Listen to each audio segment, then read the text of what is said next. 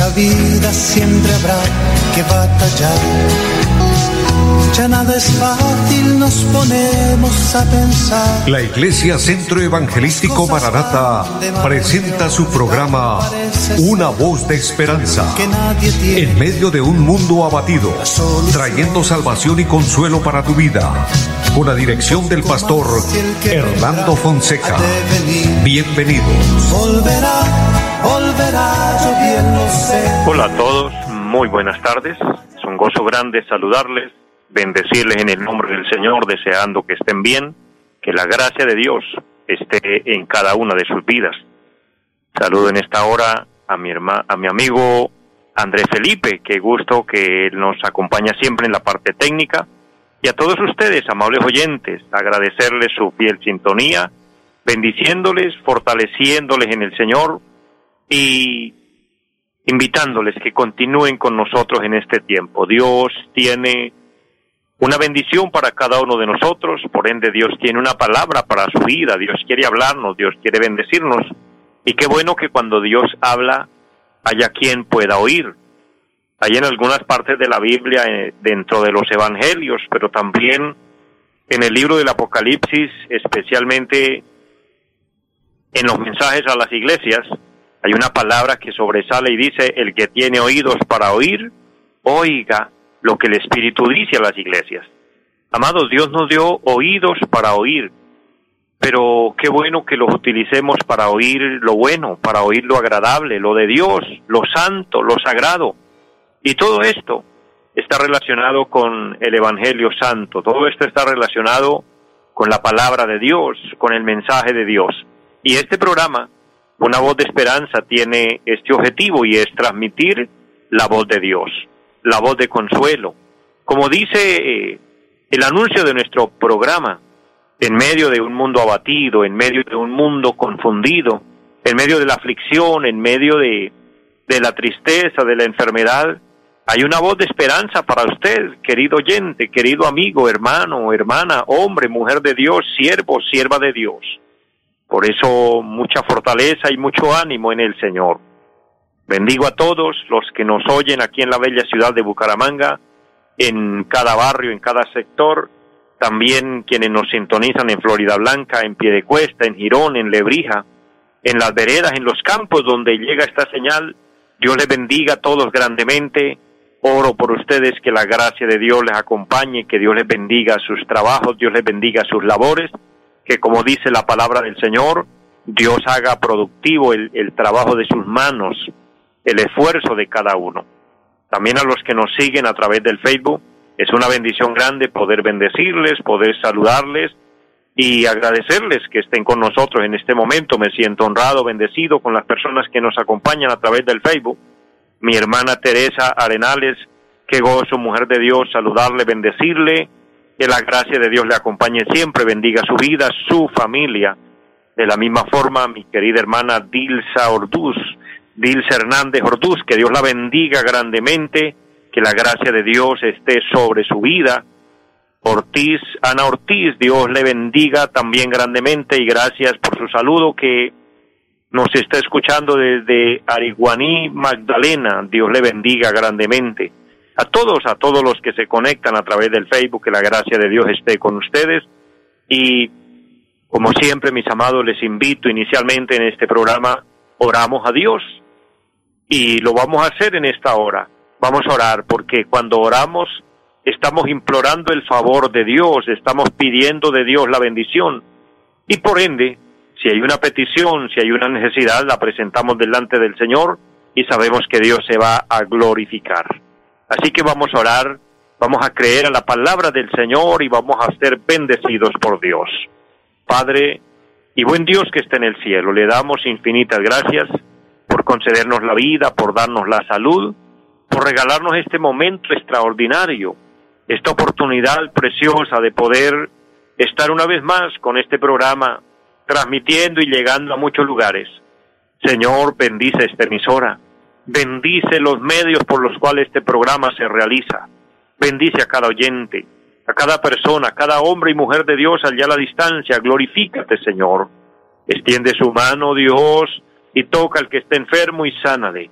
fortalece al débil, levanta al caído, consuela, Señor, al que está triste, ministra al necesitado, provee, Señor, para aquella persona, aquella familia, aquel hogar que necesita provisión, que se abran puertas de bendición. Dios maravilloso, que se abran puertas de empleo para aquellas personas que necesitan un empleo, que necesitan un trabajo. Bendice las empresas, bendice Señor los negocios. Por ende pedimos que bendiga nuestro país. Colombia necesita la bendición de Dios, necesita la fortaleza de lo alto.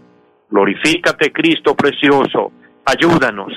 Bendice la obra aquí en Colombia, cada hermano, a cada hermana, a cada siervo, a cada sierva de Dios y en el mundo, en los países donde se hace difícil predicar la palabra, donde hay persecución fuerte, terrible contra la iglesia, Señor. Oh Dios, todo lo dejamos en sus preciosas y santas manos. Pido bendición por cada hogar, por cada familia.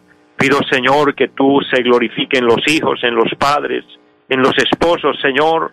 Que la bendición de Dios esté ministrando a todos y que seamos guiados con el poder de tu Santo Espíritu para que todo lo que hagamos sea para la gloria de Dios y bendición de nuestras almas. En el nombre de Jesucristo, amén, y la gloria se la damos al Señor.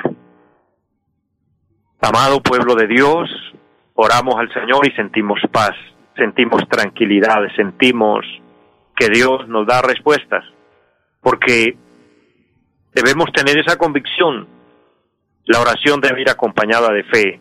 Debemos creer fielmente que Dios se glorifica, que Dios nos escucha.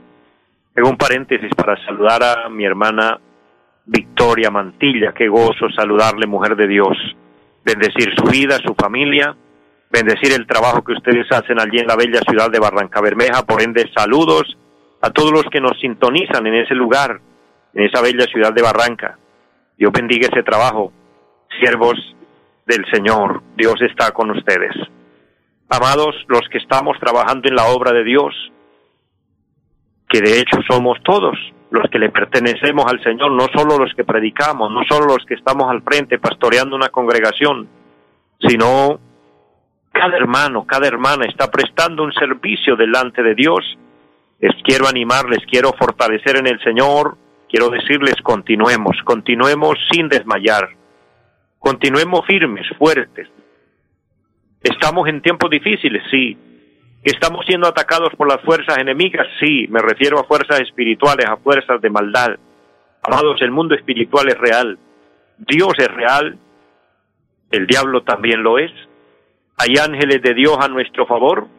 La palabra de Dios dice especialmente en Hebreos, el capítulo 1 por el versículo número 14, que Dios envía a sus ángeles a favor de nosotros. Los ángeles de Dios son servidores nuestros, sí, claro que sí, pero también hay un mundo espiritual que son demonios, príncipes de demonios, potestades de demonios, gobernantes de demonios, dice la palabra de Dios en Efesios 6. Y todo esto se acumula para atacar al cristiano, al hombre, a la mujer de Dios. Por eso se hace difícil, se hace complejo el camino al cielo, por eso el Señor dijo que era un camino estrecho.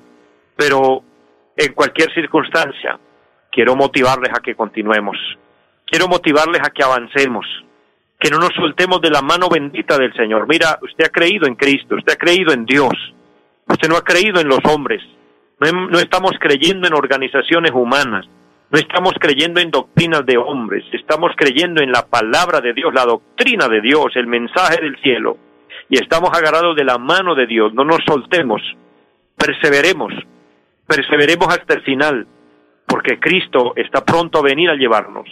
La iglesia está pronto a irse de esta tierra. Trabajemos, como dijo el Señor, trabajad en tanto que el día dura, pues la noche viene cuando nadie podrá trabajar. Y hoy tenemos esta oportunidad de trabajar para Dios, hagámoslo.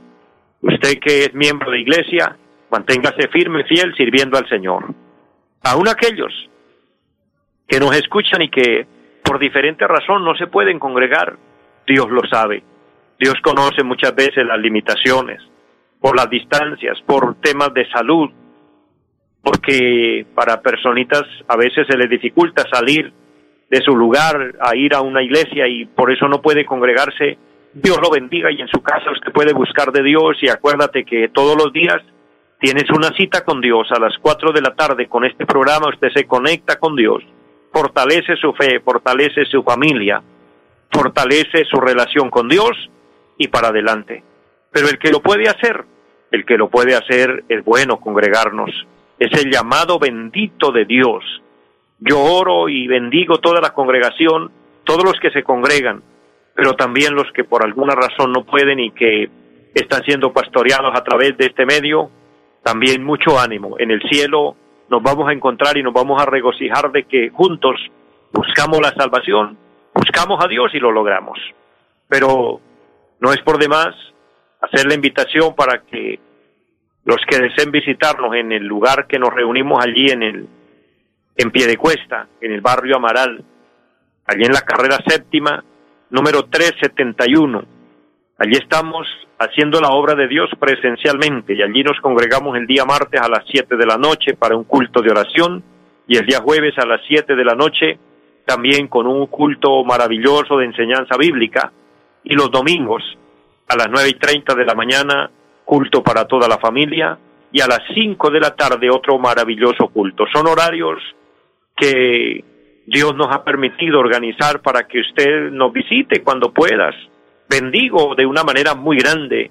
Envío un saludo caluroso, un abrazo grande a la iglesia, los que el Señor me permite pastorear, por quienes me siento honrado de predicarles la palabra y estar ahí fortaleciéndoles en la fe y diciéndoles continuemos, continuemos que con el Señor todo es posible y lo vamos a lograr. Y vamos a llegar a la patria eterna y allí nos vamos a regocijar por la eternidad y vamos a decir valió la pena ser hijos de Dios. Valió la pena ser cristianos. Valió la pena haber vivido para Dios, habernos guardado para Dios. Por ende, esa es nuestra tarea hoy, nuestro trabajo. Cuidar nuestra salvación, proteger nuestra salvación, este regalo maravilloso que hemos recibido de Dios. Y hablando de este tema y esperando al Señor en todo momento, quiero hoy compartirles sobre esta reflexión, protegiendo o cuidando nuestra salvación. Amados, cuando nosotros tenemos algo de valor, una joya que vale mucho dinero, o en efecto, cuando hay dinero en efectivo, o cuando tenemos algún artículo que vale mucho dinero, lo guardamos muy bien, lo aseguramos muy bien. Hay quienes hasta hacen eh, un lugar secreto en la casa, donde solamente la persona sabe y tiene acceso para guardar allí cosas que son de incalculable valor porque sabe que no puede dejarlas por ahí porque fácilmente las puede perder. Amados, de la misma forma, estamos hablando del tesoro más grande, del tesoro más importante en la vida y es nuestra salvación.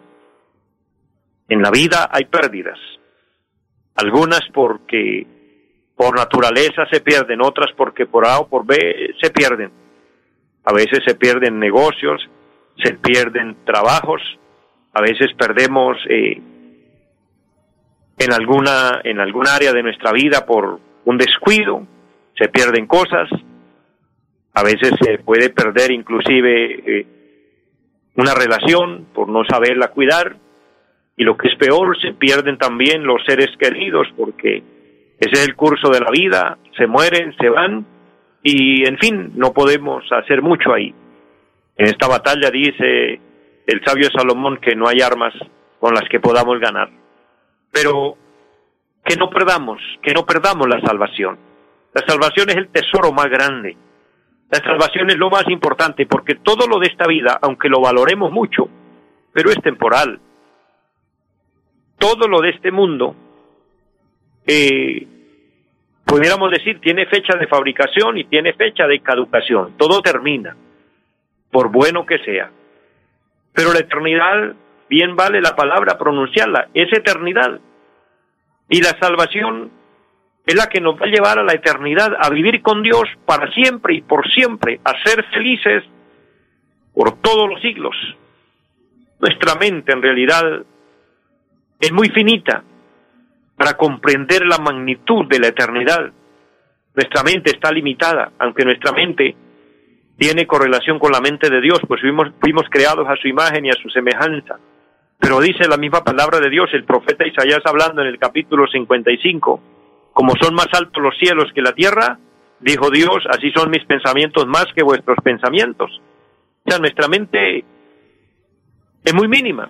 Y con todo eso Dios nos permite entender un poquito, solo un poquito de lo que va a ser la eternidad. Puede usted imaginarse, querido hermano, querido amigo, lo que es ir a vivir para siempre en un lugar agradable, ir a vivir en un lugar donde no habrá más llanto, ni dolor, ni clamor, donde no hay tristezas, donde no van a haber pérdidas, donde vamos a vivir solo un disfrute de felicidad y gozo, porque eso es estar en la presencia de Dios. Bien lo entendió el salmista David cuando escribió y dijo, en la presencia del Señor hay plenitud de gozo, plenitud de gozo, muy diferente a este mundo, muy diferente a esta tierra, porque en esta tierra si si algo nos alegra, otra cosa nos entristece. Si por alguna situación estamos bendecidos, por otra estamos llorando, que esa es la realidad de este mundo. Entonces asegurémonos de que nos vayamos a la eternidad a disfrutar, a disfrutar con Dios, a gozar con Dios, porque por otro lado hay condenación, hay una eternidad pero sin Dios, y la eternidad sin Dios es tétrico, la eternidad sin Dios es terrible, la eternidad, sin Dios es solo lamento. La eternidad sin Dios es solo sufrimiento, es solo, es solo dolor y penas.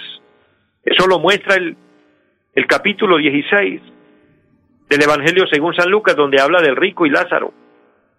El rico quien por su descuido, quien por no tener en cuenta a Dios, que tal vez se centró en la vida solo en sus posesiones, porque tenía mucho dinero, tenía muchas posesiones y al parecer no apartó tiempo para Dios y eso fue causa de que al partir de este mundo, al irse a la eternidad, se fue a un lugar de tormento. Y él mismo expresa lo terrible que es estar allí cuando él suplica y dice que Lázaro moje la punta de su dedo y venga y refresque mi lengua porque estoy atormentado en esta llama. Es terrible. Es terrible que este hombre termine desde allí clamando misericordia y diciendo, Dios, yo ya no puedo salir de aquí, permite entonces que alguien le predique a mi familia para que no vengan a este lugar de tormento. Ahora él entiende la importancia de la eternidad. Ahora este hombre entiende lo importante de haber buscado a Dios en vida. Por eso, querido hermano, querido amigo, en nuestro tiempo, en nuestra hora de aprovechar la oportunidad. Y si hemos alcanzado la salvación, cuidémosla como un tesoro y quien no la ha alcanzado todavía está a tiempo, todavía lo puede hacer. Acepta a Cristo como tu Señor, como tu Salvador, y este será el paso para que usted entre a ser parte de los redimidos. Entonces, cuando nos convertimos a Cristo, somos nuevas criaturas, nacemos de nuevo, empezamos una nueva vida, comenzamos a vivir para Dios. El que mentía ya no miente más, el que era borracho deja de ser borracho, el que era mujeriego deja de serlo, ahora se convierte en una persona de bien, en un hombre responsable, en un hombre fiel, en un hombre leal. Esos son los cambios del Evangelio, esos son los cambios en Cristo. Pero hay que mantenernos, hay que cuidarnos, hay que mantenernos al margen. Y para esto hay un versículo muy grande, muy extraordinario que el apóstol San Pablo escribe en la carta a los filipenses, el capítulo número 2 y el versículo número 12 el apóstol tiene esa preocupación, el apóstol San Pablo tiene esa responsabilidad por la iglesia. Como hoy nosotros los predicadores, los siervos de Dios, sentimos ese temor y sentimos y siempre llevamos esta responsabilidad por la congregación y por todos a quienes les predicamos diciendo, cuiden su salvación, cuídese para Dios, no te dejes llevar por la tentación, no te dejes apartar de Dios, porque todo aquello que a usted lo aleja de Dios es un peligro. Y mire lo que dice el apóstol aquí escribiendo, Filipenses capítulo 2, versículo 12. Por tanto, amados míos, como siempre habéis obedecido, no como en mi presencia solamente, sino mucho más ahora en mi ausencia, ocupaos en vuestra salvación con temor y temblor. Aquí veo yo al apóstol con una preocupación, pero la vuelvo a recordar, una responsabilidad por la iglesia, por los fieles, que les dice, amados míos. Él siente amor, porque eso es un siervo de Dios, una persona que siente amor y afecto por las almas. Amados, el verdadero siervo de Dios, la sierva de Dios, el hombre y la mujer de Dios, sentimos compasión por el que se pierde, sentimos compasión por las almas que necesitan de Dios. Estamos buscando almas para el reino de los cielos. Estamos buscando aquel que, que escape de, de las garras de Satanás, que escape de la condenación y consagre su vida para Dios. Y esto se hace con amor, esto se hace con pasión, con entrega. Y es lo que el apóstol nos muestra aquí, tiene un amor y una entrega por la iglesia y les dice, amados míos, como siempre habéis obedecido.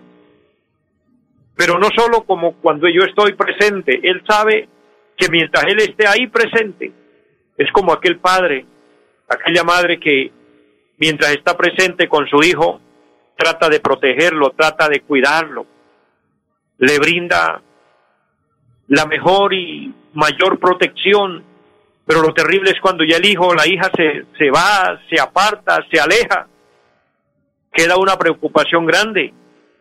Ahora solo o sola, ¿cómo irá a ser? ¿Se irá a mantener? ¿Se irá a cuidar? ¿Irá a guardar eh, su vida para Dios? ¿Va a seguir el buen ejemplo o se dejará llevar por el mal consejo o la mala amistad que va a aparecer en el camino? Porque esto sin duda, esa es una verdad.